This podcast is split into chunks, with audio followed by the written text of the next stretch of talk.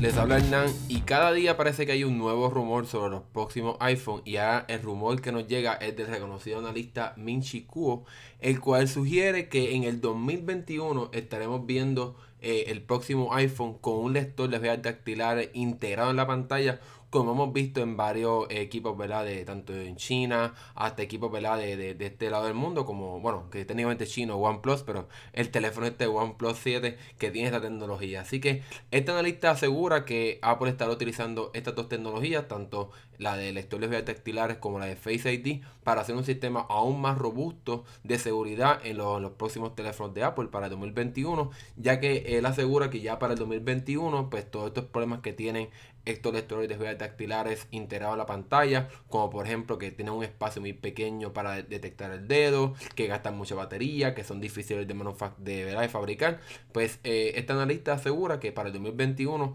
eso ya no será un problema y que Apple lo podrá integrar fácilmente a sus futuros teléfonos. En mi caso, yo lo veo bastante complicado que Apple, o raro, que Apple incluya esta tecnología cuando ya Face ID, en mi caso, lo considero mucho más poderoso y mucho más fácil y sencillo que lo que ofrece Touch ID o este sistema de lectores dactilares integrado a la pantalla. Lo que sí son interesante es la idea de tener un sistema integrado de estos dos sistemas, el cual cree una experiencia aún más robusta de seguridad, ya que si alguien te fuese a robar el teléfono o quisiera entrar